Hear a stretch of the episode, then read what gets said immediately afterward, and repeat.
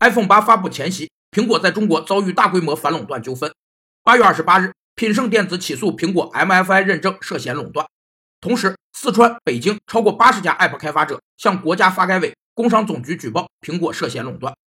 反垄断是指，当一个公司的营销呈现垄断或有垄断趋势时，国家政府或国际组织的一种干预手段。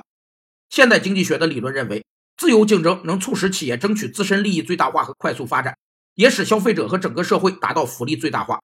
而垄断则削弱甚至阻却了企业间的竞争，最终损害消费者利益。所以。世界各国均采取严厉的立法来进行反垄断。